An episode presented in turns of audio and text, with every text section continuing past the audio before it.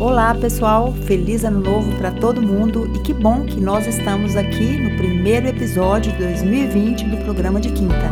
Hoje eu trouxe um tema aqui que fala sobre encantamento. Bem, ninguém pode duvidar de que a maior riqueza de uma empresa está no seu cliente fiel, aquele que é capaz de atrair novos compradores e disseminar a boa imagem da sua marca.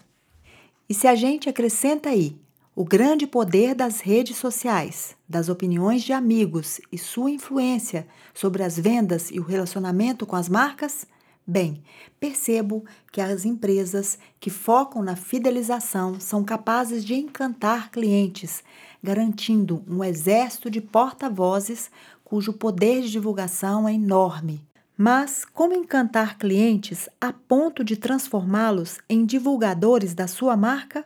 Bem, na hora de falar de clientes encantados, logo a gente se lembra da Disney. Sem dúvida, uma experiência incrível, planejada e bem orquestrada por uma legião de colaboradores bem treinados e conscientes da sua missão de encantar milhões de visitantes que vão ao parque todos os anos.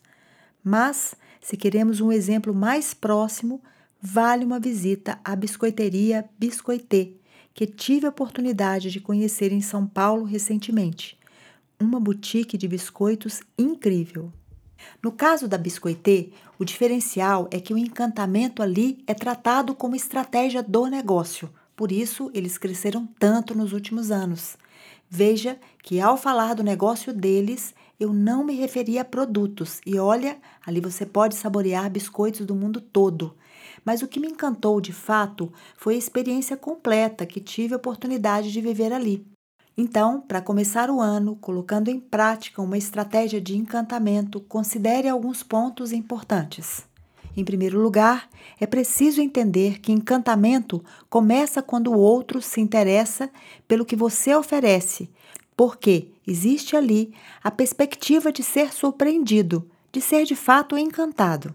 Bem, conseguir do outro um mínimo de atenção já é um bom caminho para a sustentação do encantamento.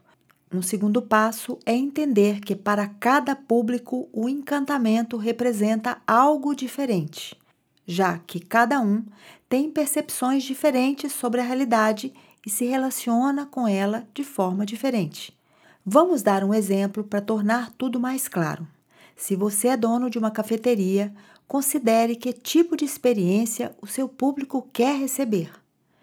Se for aqueles que são amantes do café, considere sabores, cheiros e todo tipo de acompanhamento que possa chamar a atenção desse público. Considere também a possibilidade dos seus clientes levarem produtos para casa e assim poder reviver a experiência da sua marca lá também. Com base nesse exemplo, pense em primeiro lugar nas características do seu público e depois analise a sua jornada de compra. Estude cada etapa, entendendo-a com o objetivo de torná-la mais afetiva, divertida, emotiva e, por que não dizer, inovadora. Isso sim atrai atenção e cria conexões verdadeiras. Bem, depois de conhecer o seu público e avaliar toda a sua jornada de compra, está na hora de criar a estratégia e colocar tudo em prática. Então vamos lá? Atenda o seu cliente como ele gostaria de ser atendido. Comece entendendo que atendimento é um diferencial, uma vez que todo o resto pode ser copiado pelo seu concorrente. Assim, ter e manter um bom atendimento é o primeiro passo para encantar clientes. Para mim, Bom atendimento significa atender o público do jeito que ele quer ser atendido. Por isso, é tão importante conhecer o público e sua equipe precisa ser treinada para oferecer o melhor. Depois de atentar-se para o atendimento, coloque o seu cliente em primeiro lugar. Que o cliente está no topo, isso não é novidade para ninguém. Por isso, para ele devem ser dedicados todos os esforços da sua empresa depois, dedique-se aos seus vendedores e a todos que lidam com o seu cliente. Por isso, o imperativo de manter treinamento e acompanhamento constante. Isso significa, na prática, que é fundamental ter uma cultura empresarial voltada para o bom atendimento. Depois disso, ofereça atendimento VIP aos seus clientes fiéis. Segundo pesquisas, clientes fiéis podem responder por até 65% do faturamento da sua empresa. Para isso, invista em ações de relacionamento, como cupons de desconto, clube de fidelidade e ações exclusivas.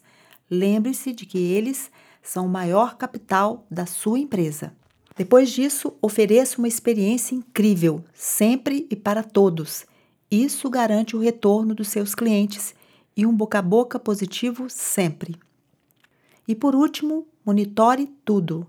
É o monitoramento de todas as etapas da sua estratégia de encantamento que garante os bons resultados.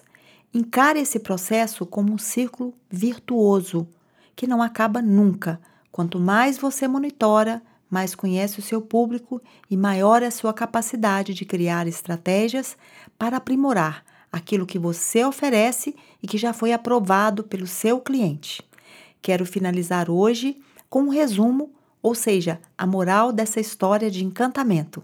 Para ela dar certo, é importante conhecer o público, entender sua jornada, planejar as etapas, ensaiar, ensaiar, ensaiar, treinar, analisar os resultados e, como já disse, melhorar sempre.